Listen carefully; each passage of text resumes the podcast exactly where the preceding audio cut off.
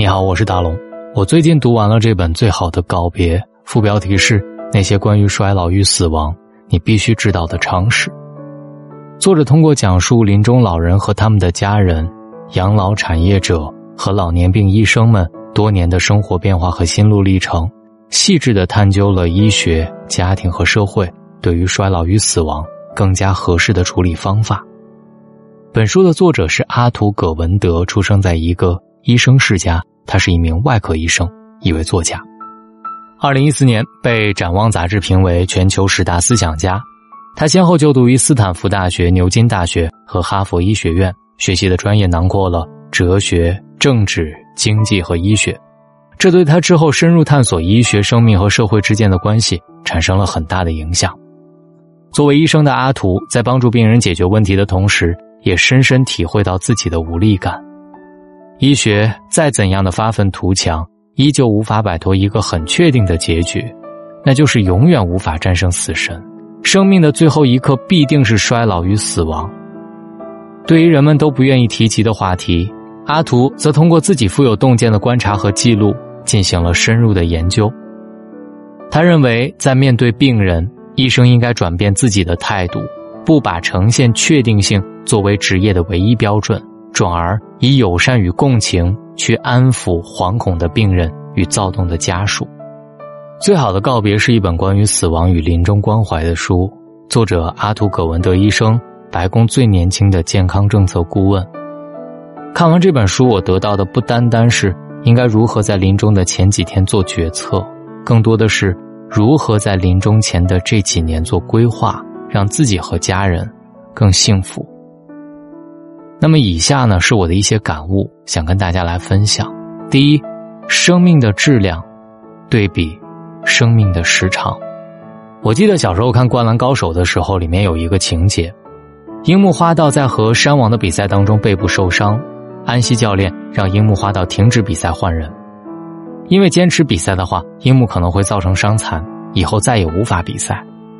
而樱木花道说道：“这是他这辈子最荣耀的时刻。”他宁愿放弃未来的篮球生涯，也要坚持比赛下去。最后，他在比赛的最后时刻投中两分，获得了比赛的胜利。写到这儿，我又把当时的漫画翻出来看了一遍，再一次热泪盈眶。我们在生活当中的方方面面都面临着类似的人生追求和身体健康的冲突，不管是学习还是娱乐，一个人如果注入了自己的精力。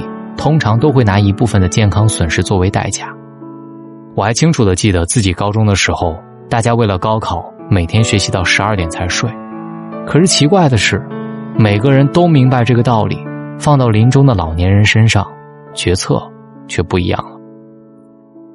每个人都是父母，我相信每个人很可能都经历过这样的时刻：父母有一天身体不行了，送到医院，医生表示已经是癌症晚期。是要继续放射化疗还是保守治疗？肾衰竭了，要不要做血液透析？没法进食了，要不要做鼻饲？呼吸困难了，要不要插管上呼吸机？现代医学太厉害了，它可以把身体接上各种管子，通过各种药物和机器来简单的维持病人的生命。但是，它忽略了两点：第一，它给病人带来痛苦。是否已经超过了身心的承受能力？古代最严重的刑罚就是让人在死之前承受折磨，现代医学却从未考量过这方面的伤害。第二，病人承受了这么多的痛苦带来的相应生命的延长时间，是否真的值得？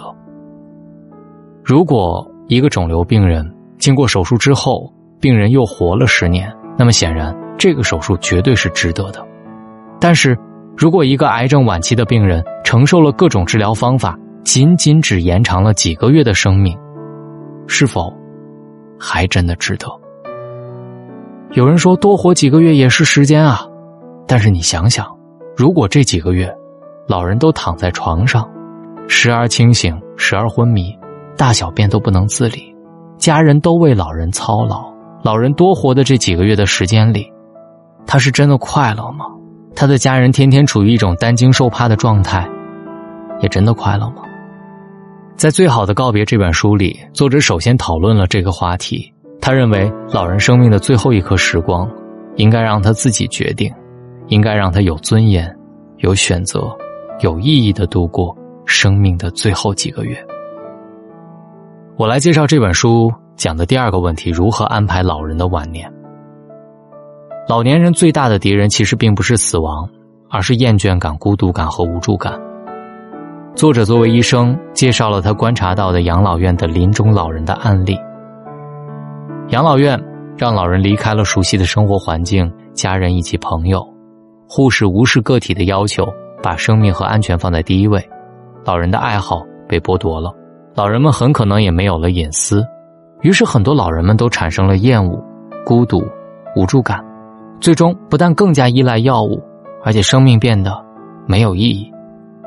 作者介绍了一种美国兴起的好的养老院的模式，在这种模式下，每个老人的家完全是由自己掌控的。这首先让老人拥有了自主权和隐私权。另外，老人愿意，他可以选择睡懒觉、吃爱吃的东西，护士们仅仅提供健康的建议和帮助。在中国，因为家庭关系更紧密，作者更倾向于让老人和儿女们住在一起。如果老人患上了绝症，而抢救的过程特别痛苦，并且希望不大，应该把选择权交给老人自己，让老人自己决定自己的未来。读这本书的时候，你会跟着作者阿图循序渐进的展开关于衰老、死亡和临终关怀的问题，并且提供各种亲身经历的案例，包括自己的父亲，向我们展示了他关于现代医学和死亡的思考。他的价值导向很明显，就是想告诉我们。在生命最后的岁月里，医生的角色不能只是单纯的维系生命或者治疗疾病，而更加应该去关注除了活着以外的那些病人在乎的事儿。我们需要什么？是可以让我们把自己委托给信任的人的制度，还是个性化的医疗护理，亦或是更有人情味儿的养老机构，更多更低收费的老人之家？相信这本书的一些案例会给你启示。最后的告别这本书告诉我们，医疗有其局限性，而医疗救助的目的是让人回归有意义和有质量的生活。如果这些无法做到，那么适时的放弃可以回归最终的宁静。提前对生死的问题慎重考虑，才能更好的活着，并且更加淡然的面对死亡。究竟如何正确的接纳生命的必然逝去？如何帮助家人，帮助未来的自己？度过人生黄昏的岁月，如何真正的理解活着的意义？在直面死亡之前，我们应该读读这本《最好的告别》。今天晚上就跟着大龙一起进入读书会，去读这本《最好的告别》，关于衰老与死亡，你必须知道的常识，了解生死，从容优雅面对衰老与死亡，这才是人生的智慧与勇气啊！想听到这本书的方式特别简单，只需要把你的微信慢慢的打开，点开右上角的小加号，添加朋友，最下面的公众号搜索大龙。对了，你要先关注大龙的微信公众号，然后回复读书，扫描二维码进入大龙的读书会，亦或者直接扫描页面下方大龙读书会的二维码进入大龙的读书会。我是大龙，书里见。我是只化身孤岛的蓝鲸，有着最巨大的身影。鱼虾在身侧穿行，也有飞鸟在背上停。我路过太多太美的奇景，如同一点般的仙境，而大海太平太静。多少故事无人倾听？我爱地中海的天晴，爱西伯利亚的雪景，爱万丈高空的鹰，爱肚皮下的藻荇。我在尽心尽力的多情，直到那一天，你的衣衫破旧，而歌声却温柔，陪我漫无目的的四处漂流，我的背脊如荒丘。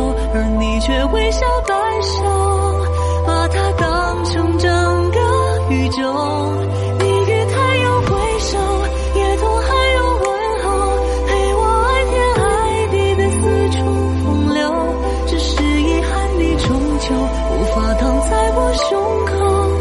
欣赏夜空最辽阔的不朽把星子放入眸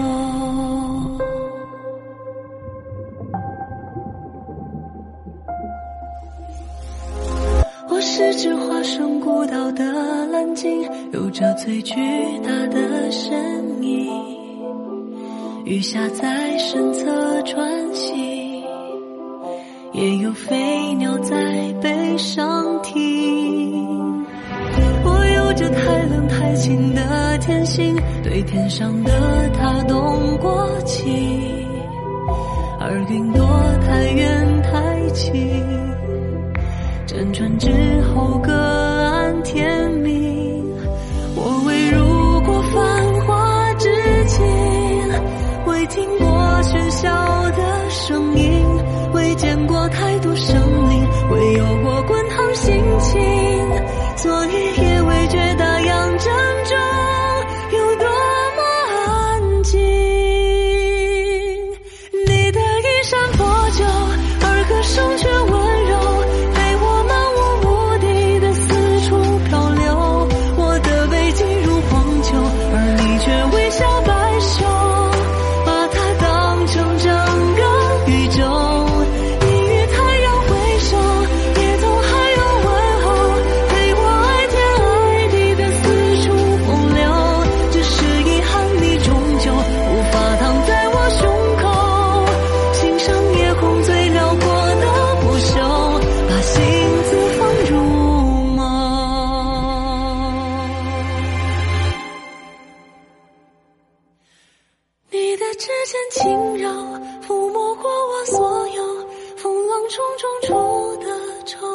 重口。